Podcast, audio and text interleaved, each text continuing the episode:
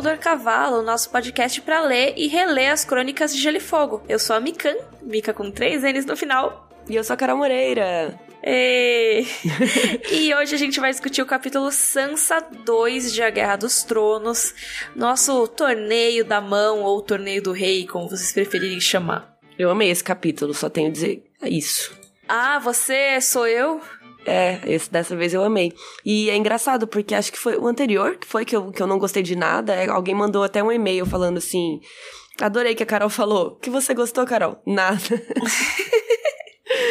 Desse aqui eu gostei de tudo, gente. Eu gostei bastante desse capítulo da Sansa, porque eu acho que eu me identifiquei com a Sansa, sabe? Eu ia ser a Sansa nos torneios. Eu ia ficar tão feliz quanto ela. Então a gente já vai falar do capítulo, mas antes vamos responder as perguntinhas da galera, né? Vamos.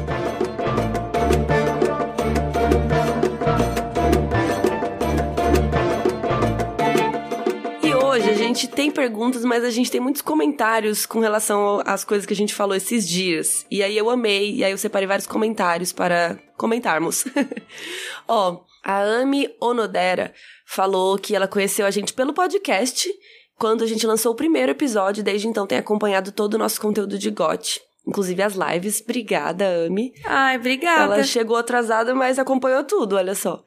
E ela falou que os livros de Game of Thrones em Portugal são divididos e tal, e ela mora na Alemanha.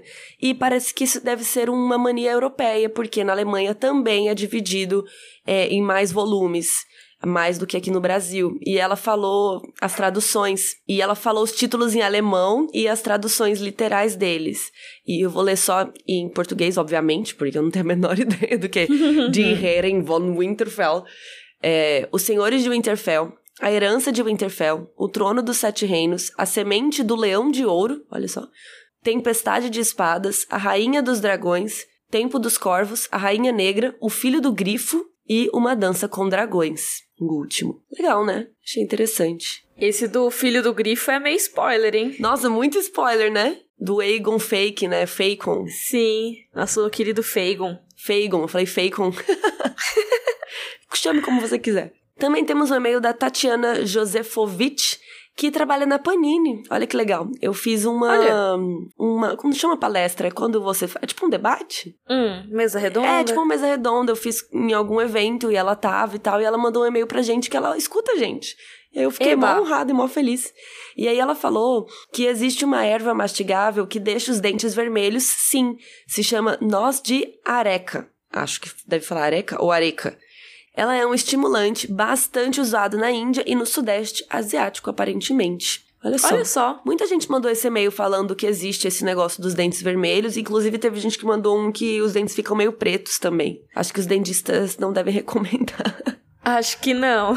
O Murilo Oliveira mandou falando que parabéns pelo podcast e tudo mais. Obrigada. E que é, a gente falou sobre acompanhar o personagem pelo mapa. E ele falou que existe um site que tem um mapa interativo muito útil, que se chama quartermaester.info. E nesse mapa você consegue selecionar cada personagem e ir avançando os capítulos. Olha que legal. Ah, isso é muito legal. Nossa, ajuda muito a se situar, né? Eu achei legal. Aí você vai olhando onde o, Ed, o Eddard, né, o Nedão tá indo. Aí tem uma hora que você vai uhum. ver que ele não tá indo mais pra lugar nenhum, porque ele vai morrer. a gente legal. vai linkar esse mapa no rodorcavalo.com.br. Vamos. Temos uma pergunta da Gisele Cardoso, que disse... Vendo o Alder Frey e todas as suas esposas e filhos, vem uma curiosidade. Será que naquela época havia algum Viagra natural feito por um mestre? Ele comia muito amendoim? pois sabemos que depois que um homem passa dos 70 anos, ele pode continuar fértil, mas pode sofrer de impotência. E ela assinou como Giges. Cara, deve ter, né? É, ou ele é abençoado pela natureza. Acontece. Cara, do jeito que esse Valder Frey é desgramado, certeza que ele não precisa usar nada. Ele é tão filho da puta que ele deve ser de boa. Ele deve conseguir, sabe? É, é isso. O vaso ruim não só não quebra, como também se reproduz. Se reproduz, verdade. Coloquem aí então nos comentários, mandem e-mail pra gente quem souber de algum Viagra natural para dar dica aqui pro pessoal, pra Gisele. Aliás, teve gente que mandou pra gente o vídeo da Grande Família, do Ai, Casamento sim. Vermelho ao som da Grande Família. Um monte de gente mandou. Eu falei que devia existir, gente, realmente existia. Existia. Eu acho que todo mundo deve assistir, a gente pode linkar no Rodor também. Sim. Vamos ler o capítulo? Bora!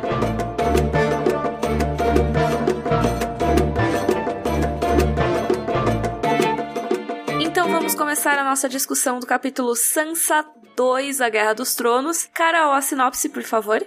Ai, gente, eu tô muito emocionada, eu amei esse capítulo. Começa o torneio da mão do rei, ou do rei. E a Sansa tá animadíssima. Entre várias justas, um homem morre em frente a ela. E ela até consegue lidar bem com aquilo. Se sente uma verdadeira lady. Durante um jantar, se reencontra com o Joffrey e depois conhece bem de perto o Sandor Clegane, o cão de caça. Você gostou desse capítulo? Dá um spoiler pra mim. Eu gosto bastante desse capítulo, principalmente por causa do cão. Cão é o melhor personagem. Ah, eu gosto mais por causa da confusão toda do torneio. É um Lollapalooza, gente. É incrível. Inclusive, recomendo o vídeo do torneio de Harrenhal, que a gente dá uma boa ideia de como é um torneio lá também. Esse vídeo é bem legal. Mas então, eu confesso que, apesar da Sansa ser uma das minhas personagens preferidas das Crônicas de Gelo e Fogo, eu não sou grande fã dos primeiros capítulos dela. Eu gosto, não é um capítulo que eu Nada deteste contra, nem nada. mas... É, mas assim, essa parte dela muito maravilhada com tudo e todos, não sei o quê, é a parte mais chata da Sansa pra mim. É uma Não! parte essencial. É, é chato, mano. É uma parte essencial porque depois ela vai ser desiludida Sim. com tudo. Ah, e mas... isso só serve porque ela era uma pessoa muito maravilhada com tudo antes. Sim, mas eu amo que a gente discorda em tudo na vida. Mas ai, que saco, mano. Ai, eles eram tão bonitos, eles eram tão galantes. Isso, nossa, eu não, não curto não. Bom, basicamente a Sansa chega super chique pro torneio numa liteira. Acho que a Miriam pode explicar o que é liteira, que é aquelas cadeirinhas. Que é bem, na Isso verdade, que- bem coisa de riquinho, né? É, porque as pessoas que carregam, né? Não é uma carruagem exatamente. É uma cadeira suspensa, né? Que tem aquelas varetas embaixo.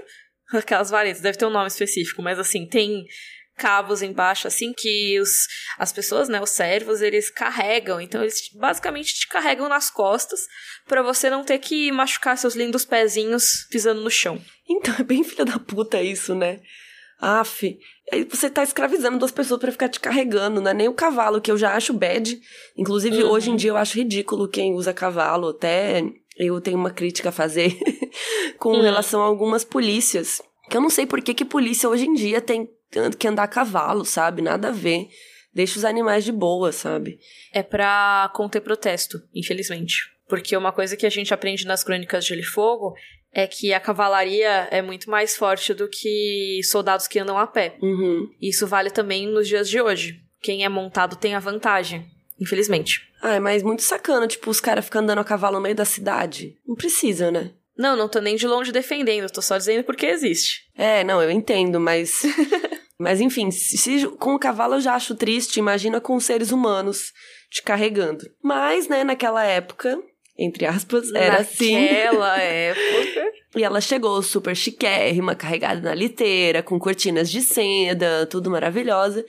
E nessa parte do torneio toda, ela sempre tá com a Septa Mordani e com a Jane Poole. E aí a Sansa tá a deslumbrada, né? Ai, tudo é esplêndido, maravilhoso.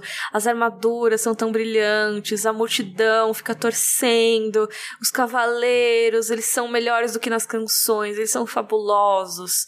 Então, Ah, eu entendo a Sansa.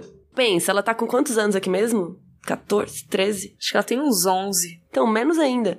Pensa você com 11 anos, que você, tipo, só ouviu falar desse evento. E você nunca foi em nenhum, sabe? E ainda mais é, essa coisa do, dos boy magia, assim, eu imagino que, tipo, não tinha internet, sabe? Não tinha como ela ver a cara. Então, é uma coisa assim que a sua imaginação fica muito aflorada. Quando você escuta as canções e você escuta o- as histórias do fulano de tal, que é o melhor cavaleiro dos sete reinos, e ele lutou bravamente, e aí os cachos dele, nanana. Então você fica com aquilo tudo na sua imaginação. Não sei você, né? Mas eu, com 11 anos, nesse rolê, eu ia estar igual a Sansa. Eu ia estar, meu Deus, olha que incrível. E realmente eu acho que deve ser bem deslumbrante, né? Eles fazem de propósito pra ser uma coisa pomposa, né? Então eu, eu tô com a Sansa. Eu acho que eu também ficaria um pouco deslumbrada com tudo isso. É, o torneio é uma maneira, né, dos nobres se mostrarem pros plebeus. Também tem isso. E para se mostrarem entre si, você vê que é meio que uma competição de quem tem a armadura mais luxuosa, de quem tem mais habilidade nas justas ou no combate corpo a corpo e tudo mais. É uma maneira de todo mundo se encontrar ali e meio que medir, sabe? As riquezas. Então faz sentido que seja tudo feito para ser deslumbrante mesmo. E aí, né, Sansa tava lá e os sete cavaleiros da Guarda Real desceram ao campo. E todos eles usavam armaduras de escamas da cor do leite. Então não é só o manto branco como na série, né? Nos livros, a armadura também é branca e eu só consigo imaginar isso né? E aliás, eu mal consigo imaginar como que pode ser uma armadura branca, né? Deve ser muito lindo. Só que o Sir Jaime Lannister é o diferentão. Ele usa o manto branco também, que ela fala que é alvo como a neve recém-caída, mas a armadura dele era dourada, brilhava do ouro da cabeça aos pés. E ele tinha um elmo em forma de cabeça de leão e a espada também era dourada. Assim, gente, o look do Sir Jaime Lannister é tudo. Imagina ele todo, todo, todo de dourado só com o manto branco. Que coisa linda, maravilhosa. Eu ia ficar muito deslumbrada, eu ia desmaiar. Se eu visse um homem desse. Mas também mostra uma certa. Não necessariamente prepotência, mas sim, prepotência também. Totalmente. E aquilo, né? De que assim, quando você tá na guarda real, você meio que tem que deixar de lado tudo da sua família e tudo mais. E o Jamie faz o contrário disso, né? ele cagou, tipo, por que, que só ele pode, né? Exatamente. Todos os outros deveriam poder também, ou ninguém. Mas ele é a exceção porque ele é foda. Ai, mas eu ia amar. Sério, eu ia amar o Jamie. E aí também passaram muitos outros caras por ali, a gente vai citar alguns deles, né, desses caras que passaram, que lutaram e tudo mais. Um deles é o Sir Gregor Clegane, que é a montanha que cavalga, e a gente já vai saber mais sobre ele, né? Principalmente no próximo capítulo também, que é do Ned. Nesse tem uma cena com ele também. Mas ele passou ali como uma avalanche por eles. Tem o Lord Ion Royce, que é lá do Vale de Erin, mas ele já visitou o Interfell dois anos antes, então a Sansa reconheceu. Ele tem uma armadura de bronze com as runas mágicas que o protegem do perigo. E o Ion Royce aparece na nossa série, né? Ele ficou até a última temporada de Game of Thrones, até o último episódio. E ele vai ser bastante importante quando a Sansa estiver no Vale de Arryn mais pra frente. Também temos o Lord Jason Mallister, que ele tá vestido de índigo, também conhecido como Azulbeak. e tem relevos de prata e asas de uma águia. Eu acho bonito um azul com prata, assim, deve ser super bonito. E ele abateu três vassalos do Rhaegar no tridente. Então a gente sabe aí que ele é um cara meio cabuloso. Outro que passou por ali foi o Taurus de Mir, que a gente vai ver muito dele mais pra frente também. E as moças ficaram cheias de risinhos quando viram o Taurus. Por quê? Porque ele é meio diferentão. Ele é um monge, né? Um monge vermelho. E ele usa a cabeça raspada, usa uma toga vermelha. Então todo mundo ficou, nossa, quem é esse cara, né? E é bonitinho que as moças acham ele gato, né?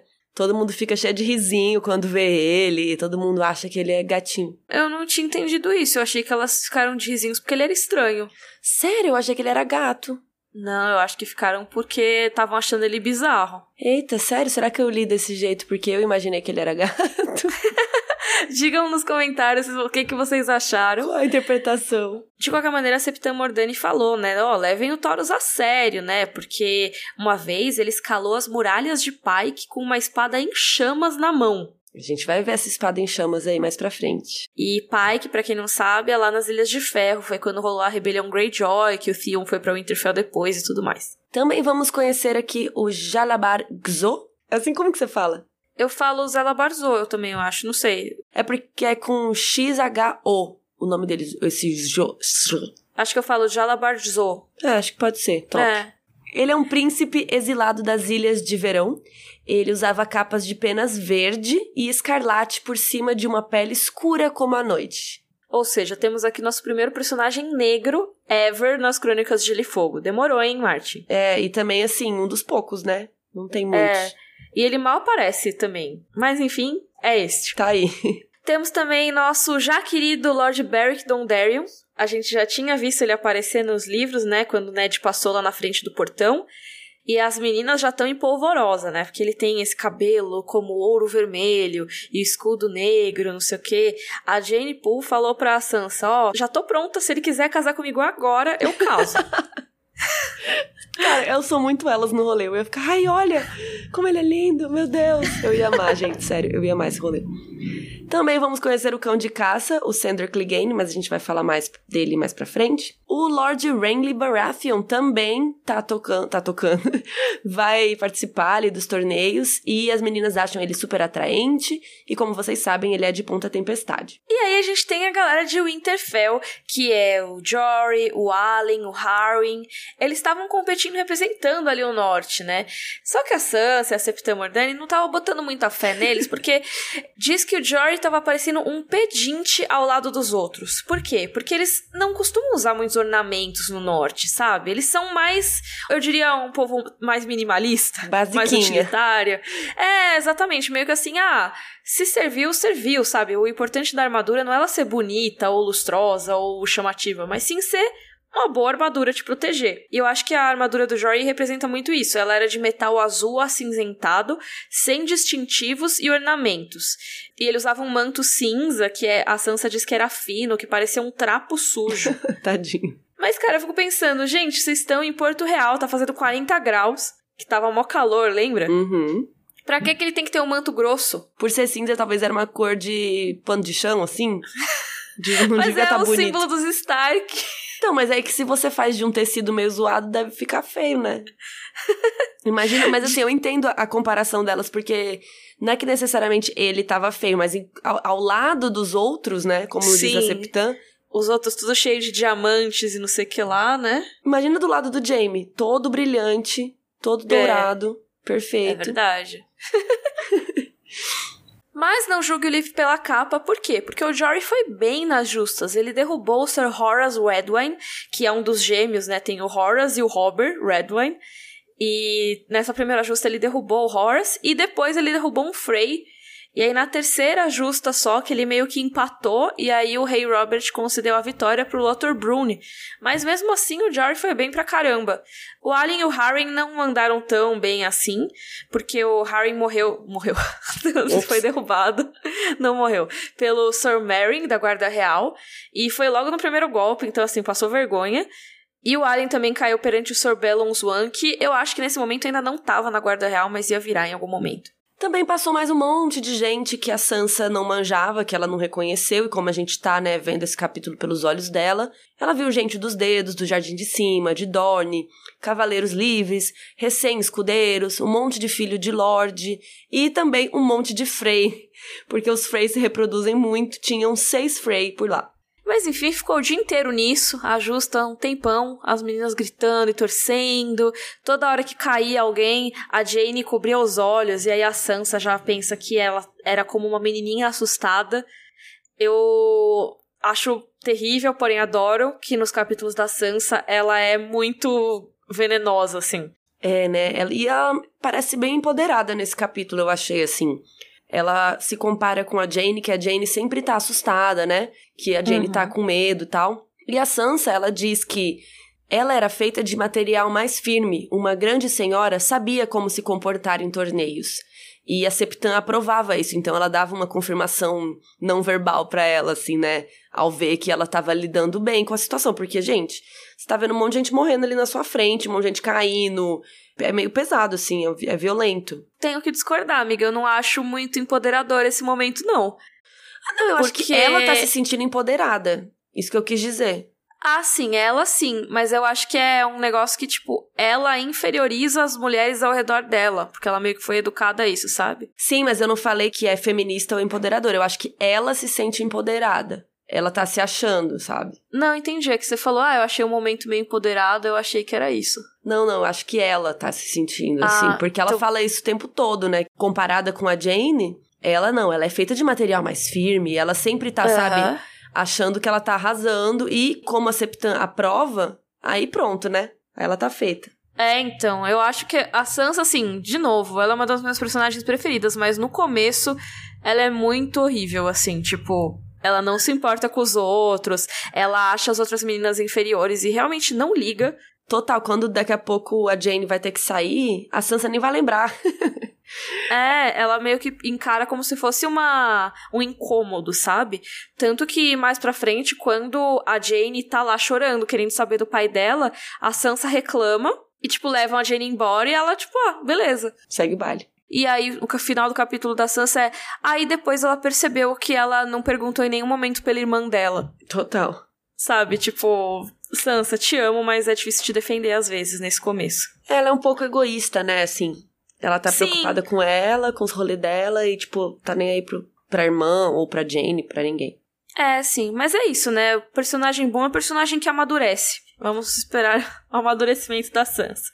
E aí o Sir Jaime Lannister competiu brilhantemente, de acordo com a Sansa, e ele derrotou facilmente o Sir Endar Royce e o Lord Bryce Caron, das Marcas. E aí depois ele teve um embate mais duro, que foi um pouco mais difícil, contra o Sir Barristan Selmy. Só acrescentar aqui que o Under Royce é irmão do Sir Waymar Royce, da Patrulha da Noite, que desapareceu e a gente viu morrer na real. Rest in peace. e o Sir Barristan Selmy tinha lutado antes com duas outras pessoas que eram homens 30 ou 40 anos mais jovens que ele. E ele venceu, ele arrasou. Maravilhoso. Então só consigo imaginar essa luta entre Jaime e o Sir Barristan. Deve ter sido incrível de assistir. Quem foi muito bem também nas justas foi a duplinha aí de irmãos que se odeiam. Cão e o Montanha, eles eram imbatíveis, estavam passando rodo ali. E a gente vai falar mais deles no próximo capítulo, que é o Eddard 7. Mas só falando assim de uma justa específica, do Sir Gregor, do Montanha, que foi o momento mais assustador do dia. Por quê? Ele estava lá competindo contra um cara aí aleatório chamado Sorril do Vale. Lembra aquele escudeiro do John Arryn que foi noveado cavaleiro e ele estava se achando, não quis falar com o Ned e tal? O gorjal dele estava meio solto. O que, que é o gorjal? É um negócio do pescoço da armadura. Ele protege a parte do peito, assim, o começo do peito e o pescoço. E ele fica meio encaixado com o seu elmo e tudo mais, sabe? Para ficar tudo bem protegidinho lá. Só que o dele tava solto e aí o Sir Gregor foi com a lança da justa lá e, ó, enfiou bem no pescoço dele. Cara, e ele morreu na hora. Meio suspeito, né, pessoal? Justamente esse cara que sabia dos rolês do John Arryn, que o Ned tava querendo conversar, e justo esse cara morre. Não é que assim, ninguém morre nesses torneios. Rola de morrer. Mas assim, por exemplo, nesse torneio que a gente tá acompanhando hoje, não morreu muita gente. Sim, só ele morreu. A ideia é que as pessoas não morram nesses torneios, porque todas as armas são meio que feitas para não machucar tanto. Assim, elas machucam, mas não é aquela coisa para matar, sabe? É, não é uma espada real oficial, né? Isso, exatamente. Até no corpo a corpo, se eu não me engano, as armas são todas feitas de um jeito que é meio que só sem corte, sabe? É, pra ela despedaçar, né? E não machucar a pessoa. Isso no caso das justas. A lança ela despedaça quando ela bate no escudo, tanto que eles trocam de lança toda hora. Mas no corpo a corpo, eles têm que bater uns nos outros assim até derrubar. E imagina se fosse tudo com corte. Ia ser uma matança, Nossa, né? Nossa, total. Então, basicamente, eu acho que são as espadas mais sem fio, esse tipo de coisa, sabe? Então, assim, suspeito, né? Essa morte. Com certeza. E é engraçado porque a morte acontece no capítulo da Sansa, que assim, não faz a menor ideia de quem é o Sir Hill. Isso porque a Sansa é uma pessoa que presta atenção em casas e lords, ela sabe o nome de todo mundo. Mas o Sir Hill realmente é um cara que é meio nada, assim, sabe? Ele acabou de virar cavaleiro. E a gente só vai ver a real importância da morte dele no capítulo do Ned. Mas aqui já tem um gostinho. E aí, esse cara caiu morto menos de 3 metros do pé da Sansa ali. E o sangue tava jorrando loucamente. Imagina um corte no pescoço? Deve sair muito sangue. E aí, nessa hora que a Jane Poole começou a chorar histericamente, de acordo com a Sansa, e teve que ser levada pela Septa Mordani. Mas a Sansa, guerreirinha, ficou comportada, sentada e observando com fascínio. Ela diz que nunca tinha visto um homem morrer e ela pensou que talvez devesse chorar, mas as lágrimas não vieram. É, assim, ela pensou, né? Ah, gastei tudo com a Lady, com o Bran e tudo mais. Faz sentido. E acho que é aquela coisa que, quando é numa situação dessas, talvez você nem relacione tanto com uma morte, sabe? Eu fico pensando. Seria meio que nem ver um filme que mostra um morto. Sim, eu acho que é um espetáculo, né? É, exatamente. Por isso que rola essa fascinação, assim. Porque não é. Se fosse, tipo, o pai dela morrendo na frente dela, como a gente vai acontecer depois, é uma coisa. Mas assim, nesse contexto de torneio e tudo mais, eu acho que ela meio que deu uma desligada e só ficou observando com um negócio meio espetáculo, né? Aí foi, olha que ótimo. Eles levaram o corpo embora, veio um cara com uma pá, jogou uma terra ali em cima para tapar o sangue e segue o baile. Quer dizer, segue as justas, como se nada tivesse acontecido. Aí o Sir Balance One perdeu pro Gregor Clegane, ou seja, o Montanha, além de matar o cara, derrotou o Balance One. Depois o cão derrotou o Renly. E parece que o Rain ele foi desmontado tão violentamente que ele voou para trás. E aí ele tava com o elmo gigante, que era com chifres, né, de ouro e tudo mais. E a cabeça dele bateu no chão e fez um baita barulho. Quando ele levantou, ele tava todo assim, sabe, feliz. Todo o povo aplaudiu, porque ele era super popular. O Rayleigh, ele é um cara bonitão, ele parece o Robert quando era jovem, ele é muito charmoso e tal. E aí ele entregou o chifre quebrado, né, a pontinha ali de ouro, pro cão. E o cão só, tipo, catou e jogou pro povo, sabe? jogou pra galera. Tá e aí todo mundo se estapeando para pegar o pedacinho de ouro, porque afinal eles não ganham aquilo num ano. Nossa, eu tenho uma história muito ótima para contar. Que ainda mais nessa semana, porque eu fui num show de Sandy Júnior quando eu era jovem. E essa semana eles voltaram, né? Estão fazendo um show lá deles, da nossa história. E eu fui num show de Sandy Júnior quando eu era menina, jovem. E o Júnior secou a toalhinha dele com o suor lá e tacou pra multidão. E caiu na minha mão. Não te contar essa história? Não. E caiu a toalhinha do Júnior. Caiu assim, puf, na minha mão. E aí eu. E aí no que eu fui, né, agarrar a toalhinha, um monte de gente voou em cima de mim, as meninas tudo louca. Voaram em cima de mim. E quando, sério, passou tipo um segundo, todo mundo. E saíram. E eu não tinha mais toalhinha. Oh. Essa é a minha história. E eu imaginei exatamente isso que aconteceu nesse capítulo. Quando eu li, eu falei, ah lá, foi o que aconteceu comigo. Minha toalhinha Nossa, de suor e, e faz total sentido, porque se o torneio é o Lollapalooza, É quase um show. o pedaço da armadura que jogam pra galera é tipo uma palheta do guitarrista, sabe? Total. Nossa, e aí eu lembrei dessa historinha. Não, não, não sabia que eu nunca tinha te contado. Mas Não. é isso, eu segurei o suor de Júnior por instantes. Depois eu conheci ele, mas eu fiquei com vergonha de contar essa história pra ele. Então, Júnior, se você por acaso se interessar pelas crônicas de Gelo e Fogo e ouvir esse podcast. um dia eu vou contar pra ele. Eu conheci ele por causa dos meninos do Pipocando, que ele trabalha lá com Ah, eles. sim, que ele faz pipocando música lá, né? Isso, isso. Enfim, ficou essa minha história pra vocês. E aí, né, Septã, Mordani tinha levado a Jane Poole, que tava chorando, né, passou mal lá com, com a morte do cara. Ela foi lá, levou a menina e voltou, sem a Jane. E aí ela fala assim, ah, ela ficou meio doente, né, ela preferiu ficar lá quietinha. E nessa hora, a Sansa já tinha esquecido da amiga dela. Olha aí, Quando- essa. Falei. Quando a Septã volta, a, a Sansa fala, ah, é, verdade, a Jane, né, coitada. Nem lembrava mais da menina. Aff. E aí o Sir Beric, tadinho, o cavalo dele morreu. Que bad. Mas tudo bem, ele arranjou outro, só que é aquela coisa, né? Quando você não tá com o seu cavalo que você tá acostumado, você não monta tão bem. E ele foi derrubado pelo Taurus de Mir. Sacanagem. Mas tudo bem, porque depois ele vai ser ressuscitado pelo Taurus de Mir, então acho que tá tudo bem. Eles vão virar amigos. É. E assim, lembrando que esse torneio é perdeu, vaza, né? Então você lutou com alguém, se você ganhou, você passa pra próxima fase e quem perdeu já era. E o Sr. Rico do Vale, por exemplo, já era em todos os sentidos, que ele não, né? No caso, morreu. Então, assim, sobraram no final o cão, o Montanha, o Jaime e o Loras Tyrell. E aí, acho que é o momento da gente falar do Loras, que é o primeiro Tyrell que aparece na nossa história. Apesar da Marjorie já ter aparecido naquele medalhãozinho que o Randy mostrou Verdade. pro Ned, o Loras mesmo é o primeiro encarnioso a aparecer. E o Loras, gente, é o mais novo do rolê. Ele tem apenas 16 aninhos e ele é um cara bonito. Ele tem cabelos cacheados castanhos, os olhos são como ouro líquido e ele é popularmente conhecido como o Cavaleiro das Flores. Por quê? A gente sabe que o símbolo da casa Tyrell é uma rosa. E aí o Loras meio que encarnou isso. Ele é o cara das flores. Então a armadura no peito dele tem um adorno com um buquê de mil flores diferentes.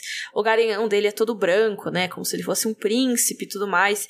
E ele usava uma manta de rosas vermelhas e brancas. Ai, eu amei, porque não é tipo desenhado. são rosas mesmo, colada na manta lá. Imagina que louco. No cavalo Imagina branco. o cheiro desse cavalo, coitado.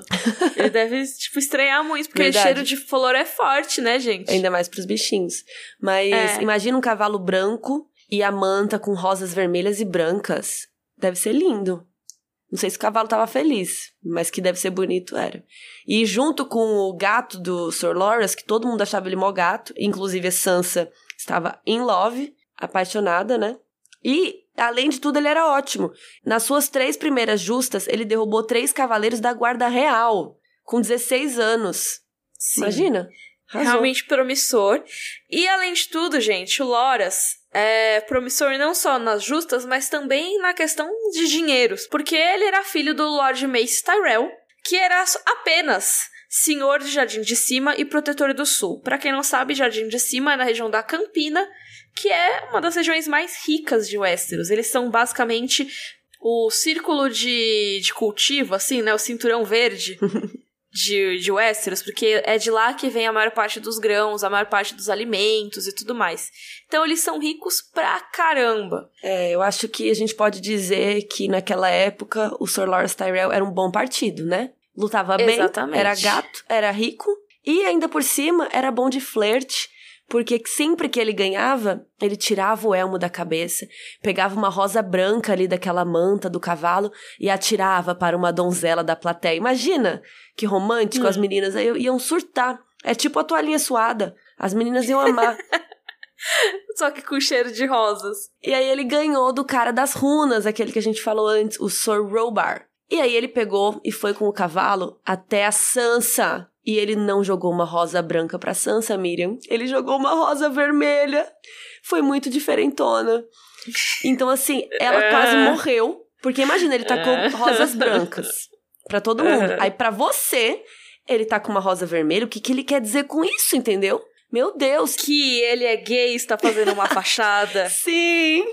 E aí ele diz ainda: Querida senhora, nenhuma vitória possui sequer metade da sua beleza.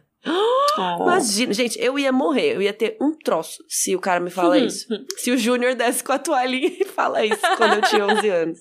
Caramba, já pensou? Nenhum suor é comparado. Nenhuma A música.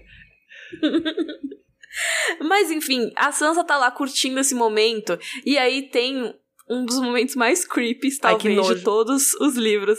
Sério. Vamos descrever esse momento. Porque aparece quem? Mindinho. E a Sansa não conhece ele ainda. Ela só descreve ele como um cara baixinho, que tem uma barba pontiaguda, um fio de prata nos cabelos e quase tão velho como seu pai.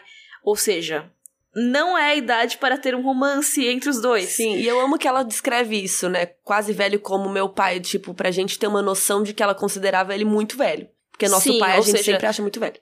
não é um partido como o Loras, por exemplo. O Loras tem uma, uma diferença de idade menor, então ela já enxerga como um possível par romântico, né? O Mindinho não, ele é um homem que chegou lá e é até que ela fala dos olhos dele, né, que são cinza esverdeados, isso é uma característica da Sansa que vai permanecer e vai se exacerbar ao longo da nossa história, é que ela é muito observadora. Ela não liga pras amigas que estão perto, não liga, mas ela sabe ler as pessoas. E ela fala que os olhos do Mindinho não sorriam quando a boca dele sorria. Ou seja, ele tá com um sorriso dissimulado. Falciane. Exatamente, porque quando você sorri, seus olhos também sorriem, né? Isso é uma das primeiras coisas Pra você sair bem em foto, né, que a galera fala. É- Chandler. tem a galera que vai, vai posar pra foto e só abre o sorriso na boca e fica parecendo aquele meme da, da namorada louca. Ah, sei, mas eu amo o Chandler, sabe? Quando ele não sabe sorrir na foto com a Mônica. É, Tipo então é isso. isso, porque a pessoa não sorri com os olhos. E ela falou que o Mindinho não sorria com os olhos. Então já dá a entender que ele não é uma pessoa totalmente sincera. Isso ainda não é creepy. Pode ser só uma pessoa que não sabe sorrir direito, coitado. Mas ele chega e fala: Nossa, você tem um jeito de Tully. Deve ser uma das filhas de Catelyn. Aí a Sansa se apresenta e a própria Septa Mordane, ela sente que a Sansa não, não saca quem é ele. E ela, oh, ele é o Sr. Peter Baelish, ele é do pequeno conselho do rei. Então vem o momento mais creepy de todos os tempos. Que o Mindinho chega e fala: A sua mãe foi em tempos passados a minha rainha da beleza. Você tem os cabelos dela. E passa a mão no rosto da Sansa. Ai, que nojo desse homem! Não, não dá. Nossa, sim, é. Ele Tenso. falou que a mãe dele era, e daí passa a mão no cabelo dela. pa- Não. Ele fala. Quem te deu esse direito, meu querido? Não, sério. Muito estranho. Mas enfim, o que é mais bizarro é que ele faz tudo isso e aí ele simplesmente vira e vai embora. tipo, tchau. Melhor assim, né? Vai embora, me um deixa. rolê meio Snape, sabe? Que tipo, puxa a capa e sai andando. Me deixa, sai. Mas enfim, aí faltavam ainda três justas pra terminar, pra concluir tudo. Só que aí o Robert cansou, tava todo mundo exausto, já tava o dia inteiro lá, o sol já tinha se posto. E ele, ah, quer saber? As três últimas justas vão ser amanhã, no dia seguinte, antes do corpo a corpo. Vamos todo mundo pro banquete. Yes! E aí os plebeus foram pra casa, coitados, porque eles não iam participar do banquete, os ricos foram comer. E a Sansa reencontrou quem? Joffrey. Hum. E quase foi uma torta de climão, mas não foi. É, porque o Joffrey e- ela estavam meio estranhos, né? Desde aquela situação toda, depois da Loba, da Arya, do Maika, né? Então, no começo, a Sansa ficou com ódio do Joffrey por causa disso tudo. Mas depois ela pensou que a culpa não era dele, na real, e sim da rainha. Foi ela que mandou matar, né, a, a Lady. E a Arya também era culpada, porque nada disso teria acontecido se não fosse pela sua irmã. E ainda por cima, ela acrescenta uma frase que é bizarra, que ela fala assim: Naquela noite, não podia odiar Joffrey. Era bonito demais pra ser odiado. não, Sansa, não, para. Mas até aí, o Joffrey naquela noite, realmente, além dele estar bonito na visão da Sansa, ele tava gentil. Ele beijou a mão dela, elogiou a Sansa, ele falou: Sir Loras tem um bom olho para a beleza. E conversou a noite toda com ela, ele ficou botando vinho pra ela tomar, e ela falou até que ela nem precisava de vinho, né? Ela, ela pensou, na verdade, que ela nem precisava de vinho, ela tava bêbada só pela magia da noite. Amei. Ai, meu Deus, Sansa. Tava apaixonada. É, é. O Joffrey ainda tava meio com problemas pra movimentar o braço, porque ele foi onde a Animéria mordeu ele, né? Mas ele não se queixou na frente da Sansa.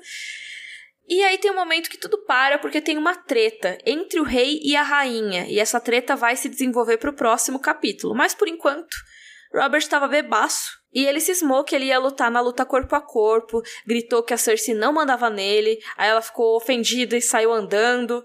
Olha as ideias do cara. Ele tá fora de forma, não luta faz tempo.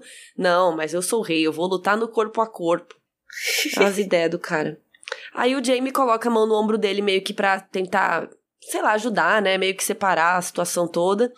A rainha saiu e aí o Robert empurra o Jamie pra longe. E aí o Jamie dá uma tropeçada assim e cai. E aí o Robert fala: "Tá vendo? Eu ainda posso te atirar ao chão. Tipo, não é porque agora eu tô fora de forma que eu não posso, né, lutar contra você". Ele quis, sei lá, Hum, quis dar uma moral no Jamie. é. Obviamente, depois disso ficou um climão, né? Aí sim foi a torta de climão. Aí o Joffrey fala: Ih, tá ficando tarde, né, Sansa? Você não quer voltar até o castelo? Você quer uma escolta? A Septã Mordani já tava capotada lá do lado da outra mesa, porque ela tomou uns vinhos.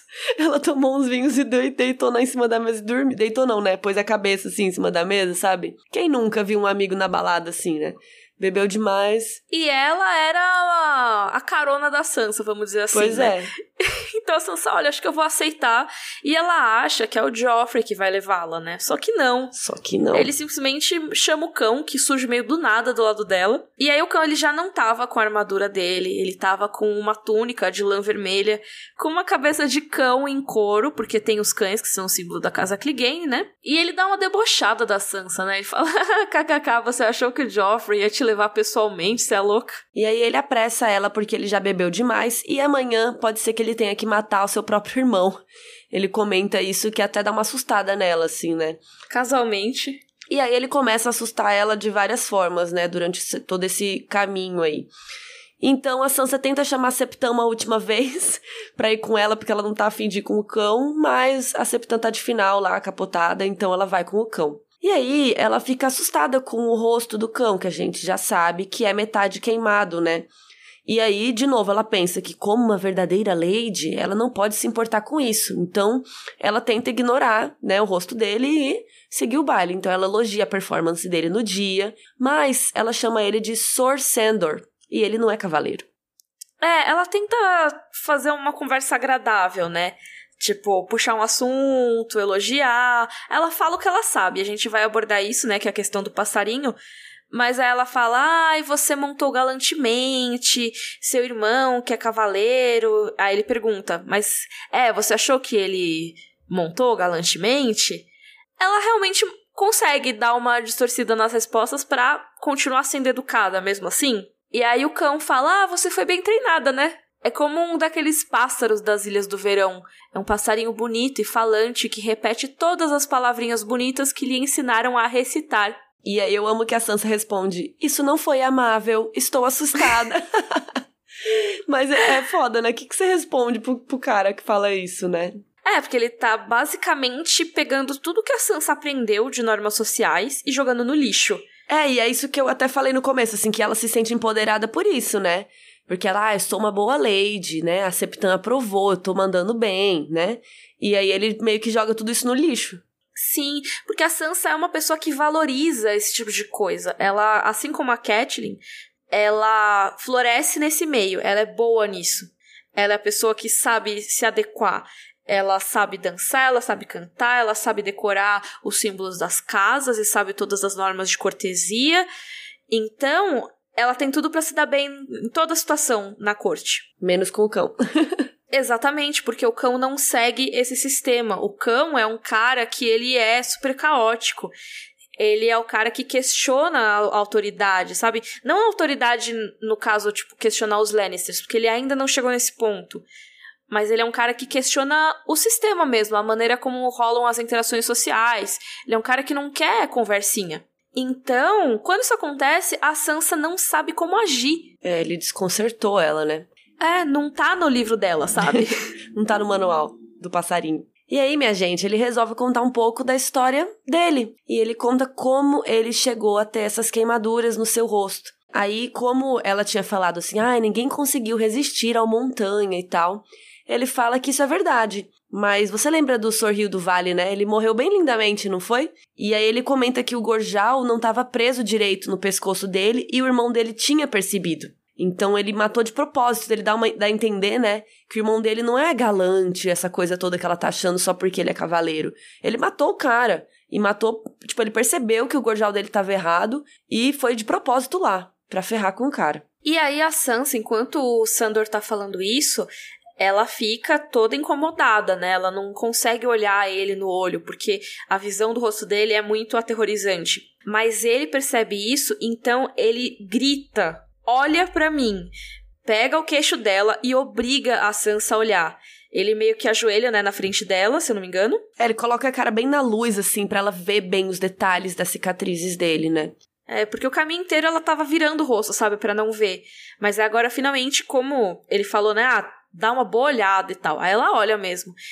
E ele realmente tem metade do rosto desfigurado por causa de tudo que aconteceu. Então, o lado que não foi desfigurado é o lado que era bem magro, assim, com os ossos aguçados e uma sobrancelha pesada, com o nariz grande e adunco. E os cabelos dele eram finos e escuros. Ele usava eles longos e fazia um comb-over, né? Penteava pro lado. Porque do outro lado, do lado esquerdo do rosto, não nascia mais cabelo. E era quase totalmente destruído, assim. Tinha um monte de. Tinha em volta do olho uma massa de cicatrizes, a pele estava escurecida e a Sansa até descreve como dura como couro, cheia de crateras e feridas. E até tem uma parte no maxilar que dá pra ver um pouco de osso. Nossa, deve ser bem mais assustador do que na série, né? Apesar de que eu acho que a série fez um ótimo trabalho de maquiagem nele. Uhum. E aí a Sansa fica assustada com tudo isso, né? Ela começa a chorar. E ele ignora e continua falando. Ele conta assim que muita gente acha que o rosto dele tá assim por causa de batalhas, né? Que eu acho que ele também não deve nem ter vontade de desmentir isso. Mas quem fez isso com ele foi o irmão dele, o, tão, tal tão galante, né? O senhor lá, o Sor, o Gregor. Quando o cão tinha uns 6 ou 7 anos, um marceneiro montou uma loja e mandou uns presentes pro pai dele, mandou mimos recebidos. Momento blogueirinha dos Clegane. E aí, ele ganhou um presente também, mas ele gostou muito mais do presente do Gregor, que o irmão cagou pro presente. O irmão dele já tava com uns 11 ou 12 anos e era um cavaleiro de madeira pintado, todo articuladinho, assim, que dava para mexer e tal. Como o irmão dele não ligou muito, ele pegou o cavaleiro para ele.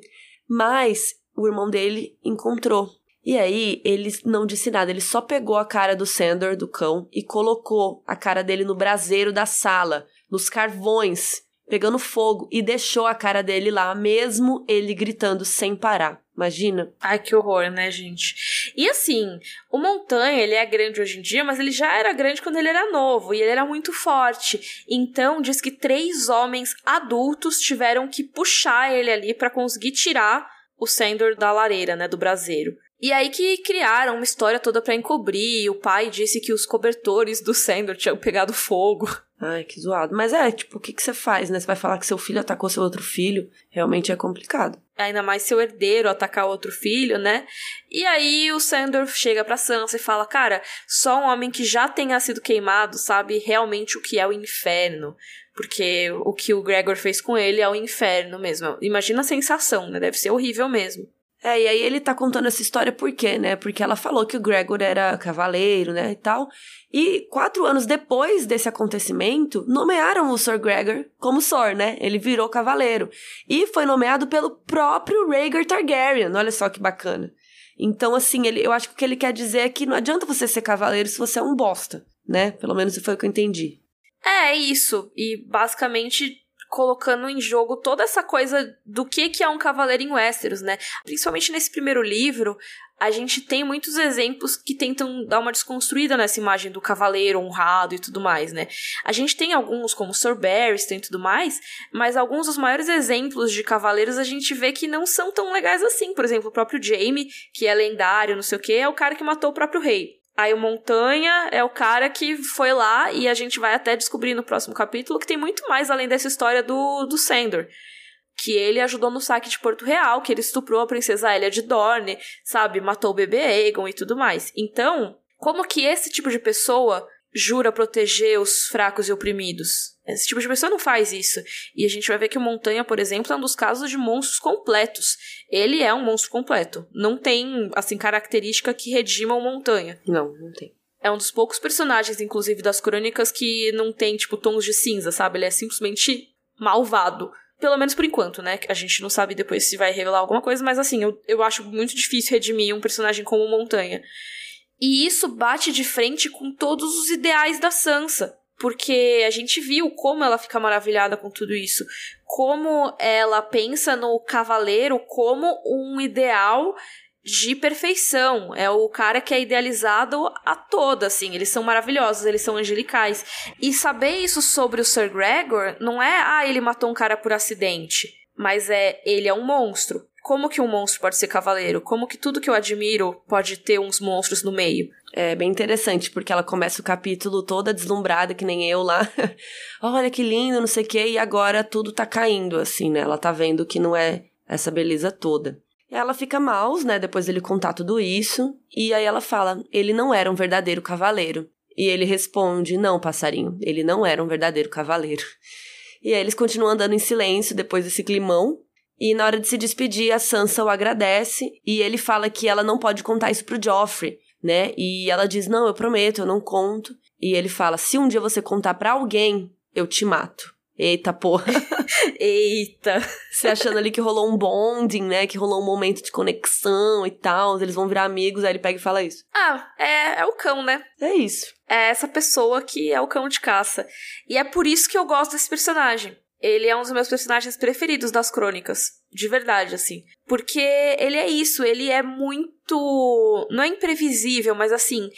Ele é muito fora do que a gente espera, sabe? Desses personagens. E ele é muito complexo, né? E, e a gente vê. Inclusive, é um tema que eu estudo bastante de serial killers e tal, e criminosos, assim que muito do que acontece com eles depois tem a ver com a primeira infância, com traumas e coisas que acontecem com eles é, às vezes criação e tal. Então você imagina o, com o que aconteceu com o cão, é muito claro que ele virou uma pessoa completamente traumatizada e que toda a violência que vem dele tem a ver com a violência que aconteceu com ele também, né? Com toda certeza. E é óbvio que assim, a gente tende, por gostar dele, a meio que esquecer o que ele faz também. Ele não é de todo bom. Ele é o cara que matou o Maika e se divertiu fazendo isso. Uma criança. Exatamente. Ao mesmo tempo, ele é o cara que vai salvar a Sansa, ele é o cara que vai escoltar a área. Tudo bem, ah, é porque tem motivos, porque vai receber dinheiro. Mas, cara, nem sempre, sabe? É por isso que eu gosto dele, porque ele é interessantíssimo. A gente não tem realmente só o bem ou só o mal nele. A gente tem um cara que, como a Carol falou, é extremamente complexo, é um cara traumatizado que às vezes ele só quer fugir de tudo, sabe? Nossa, é realmente muito, muito, muito interessante ler qualquer coisa que tenha o cão envolvido. Então eu gosto bastante desse capítulo por essa parte. A parte do torneio eu não gosto tanto. Essa parte é maravilhosa. Então, mas eu acho que é isso. Esse capítulo é muito completo nesse sentido de. É, como se fosse um 360, assim, né? Uhum. Ele, ele começa num lugar e depois ele meio que volta nesse tema de outra forma, que é o cão quebrando tudo isso que ela criou na cabeça dela e tudo que ela ficou deslumbrada. Ele joga tudo isso no lixo e destrói um pouco, né? É isso. E é basicamente a história da Sansa nesse primeiro livro é isso, né? Pegar coisas que ela amava e achava maravilhosas e idealizadas e mostrar, olha, não é bem assim. Então começou no primeiro capítulo dela com o Joffrey. Então, tipo, o príncipe encantado não é tão encantado assim, apesar dela não ter percebido ainda direito. E agora o sistema que ela tanto ama e que ela tanto aprendeu a valorizar, talvez não seja tão justo quanto ela pensa. Ele não era um verdadeiro cavaleiro. Vamos pro nosso momento Valar Morgulhos? Bora. Hoje eu tô falando muito bora. Bora, então. a gente tinha sete mortos, mas hoje a gente tem mais um. O Sorril do Vale foi pro saco. Então agora a gente passou pra contagem de oito mortos até agora. Olha aí. Finalmente andou, né? É. No começo andou um monte e ficou vários capítulos sem nada. É, mas eu fiquei com dó do Sir Hugh, que ele não tinha nada a ver com, com a história. E se fu. Ou será que tinha? tan, tan, tan. Discutiremos isso mais a fundo no próximo episódio do Rodor Cavalo, mas calma que ainda não acabou. Nossa, mas amei esse teaser aí. Muito bom. até eu fiquei curiosa. Temos o nosso momento livro versus série. Adivinha que episódio a gente tá? Ainda no episódio 4, Ai. quando a gente achou que tinha acabado, ele ainda não acabou. Não, esse episódio 4 não acabou ainda. Na série, a Sansa, ela fica sorrindo pro Joffrey antes de encontrar ele, e no livro ela tava com medo de encontrar ele. Então tem essa diferença que no livro ela tava com um pouco de receio, né, de reencontrar, de ver como que ele ia tratá-la, e na série ela já fica meio que de sorrisinho antes, assim, tipo, ah, ela é o Joffrey. Uhum. Então um pouco mais inocente até, digamos. Na série, a Arya vai assistir ao torneio, mas no livro vocês perceberam que ela não apareceu. Ela tá ocupada treinando, ela tá cagando pro torneio. e no caso do da série, a Jane Poole não aparece. Então ele meio, eles meio que trocaram a Jane Poole pela Arya, assim. E a Septan também tá na série. E a Arya desbocada na série pergunta por que, que o apelido do Peter Baelish é Mindinho. E aí ele explica a história que ele veio dos dedos e ele era o menor dos dedos, pipipi, coisa que a gente viu da, no capítulo da Catelyn, né? Antes de novo, né? Tem muita coisa na série que é na cabeça dos personagens. Então, nesse caso, a Catelyn relembrou o negócio do Mindinho na cabeça dela. Aí a série encaixou essa informação para não ficar estranho, né? Quando a Catelyn encontra, ah, você é o Mindinho porque você é o herdeiro, não sei o quê. É. Eu acho que, que... combina a área perguntar, porque é bem a cara da área não ter muito filtro, né? Ela fala, ah, por que, que seu apelido é tal?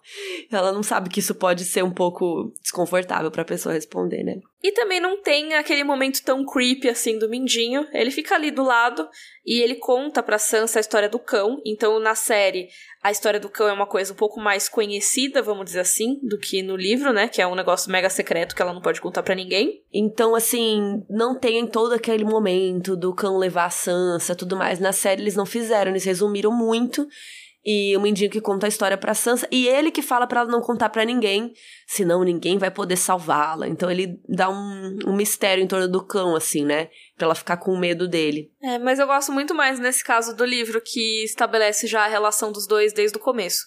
Muito. É, mas eu entendo a série dar uma resumida, porém uhum. no livro fica bem legal esse, esse momento todo Pô, dava pra ter feito, né? Ah, uma ceninha a mais. É, ia ser legal. Nossa, eu amo a ideia do cão abaixando e falando: olha, caralho, sabe? Olha aqui. Uhum.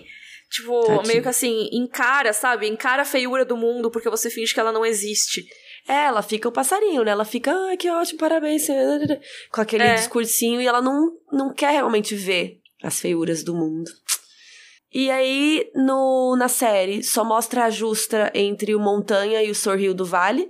Eu acho que no livro parece mais emocionante, você achou? A, a morte do Hill, especificamente? A justa como um todo, assim. Acho que no livro parece, nossa, que legal, que emoção. E na série é tipo um cara com espeto correndo. Aí, mas puf, é isso que é a justa. Eu sei, mas no livro parece mais legal. Então, é engraçado porque você não gosta das partes de combate lá na patrulha, por exemplo, aí você gosta disso. Sei lá, me deixa. Deixa, tá tudo bem. E. Ah, e eu curto muito a maquiagem do cão na série, né? Eu acho que ficou realmente bem legal e bem parecida com a descrição. Eu acho que eles só não colocaram, por exemplo, o maxilar dele aparecendo, o osso, né? Porque não uhum. tinha como, ia ser difícil. E também no livro descreve que alguns pedaços da pele dele são negras, né? Assim, como se tivesse ficado queimado mesmo. E na série eles, fica... eles fizeram mais uma cor de pele machucada, né? Cicatrizes mesmo. Mas assim, a descrição do cabelo dele, que penteia pro lado, a falta da sobrancelha, eu acho muito bem legal. Muito bem legal. Muito bem legal. Muito boa a maquiagem. Eu amei essa expressão, vou usar. Muito bem legal. e vamos então pro nosso momento Joffrey. Bring me his head. Carol. Eu acho que o momento mais duro, assim, é quando o cão fala que mataria ela, né? Assim, depois de, dele contar toda essa história. E aí ela fala, ele não era um verdadeiro cavaleiro. Ele é, não era um verdadeiro cavaleiro. Então, você não pode contar para ninguém, senão eu te mato. ele quebra um pouco assim. Não tô falando que esse momento é ruim de escrita. Mas é o momento mais Joffrey, né, do capítulo. É o momento mais difícil, assim. E você? Ah, é que nem você que falou no anterior. Sabia. Tudo. não, mentira. Mas. O começo.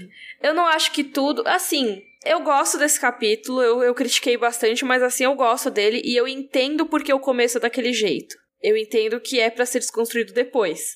Mas, ai, preguiça. Preguiça de ler, né? Isso. Pra você. É, tipo, o começo, assim, que é tipo, ai, nossa, eles estavam batendo as lanças.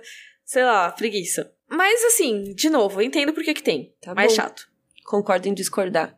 Como sempre, né? e o seu momento, Dracarys? Dracarys.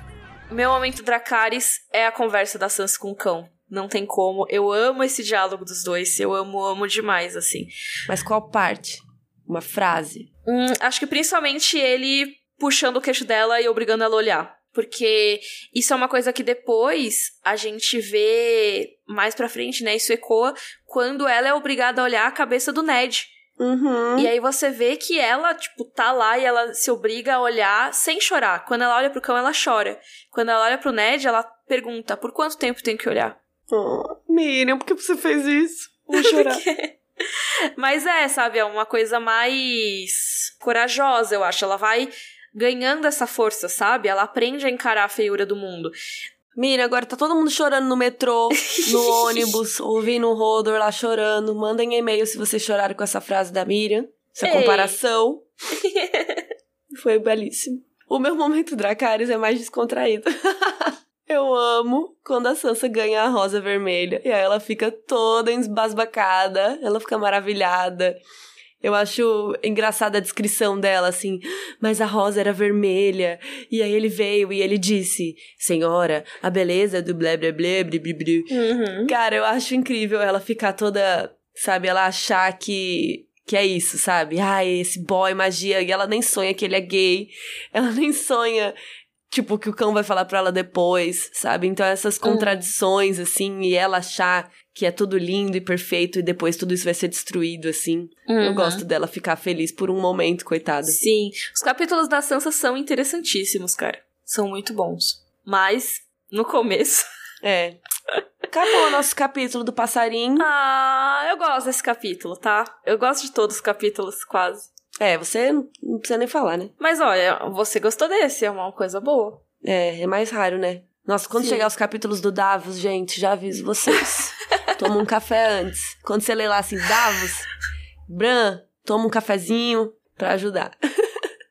Tô brincando, tá, gente? Mas, mas eu, não, não que eu não tome. Eu aposto que as pessoas vão ouvir mais esse só pra te ouvir reclamando. Só pra aí, quero ouvir a Carol bem brava com esse. Mas quando o Bran começar a entrar no lobo, gente, ai, vai ser um saco. Aí eu vou reclamar. Não vai não, não vai não. Mas ó, ainda tá longe do Bran entrar no lobo. A gente vai discutir semana que vem o capítulo Eddard, o quê? Sete? Sete? tem muitos capítulos do Eddard. Eddard 7, semana que vem, sexta-feira. A gente vai ver a continuação desse maravilhoso torneio. A gente vai discutir por que, que o Sir Hill morreu, se é que a gente sabe. A gente vai ver conspirações, o Ned salvando a vida do Robert e muito mais. Nossa, muito bom seus teasers. E lembrando que você pode ajudar o Rodor a se manter semanal no padrim.com.br barra Rodor Cavalo. Qualquer contribuição é válida, um real, cinco reais que você tiver, já ajuda a gente pra caramba. Considere apoiar esse projeto que a gente ama fazer. E é isso, muito obrigada, até semana que vem. Rodor! Rodor!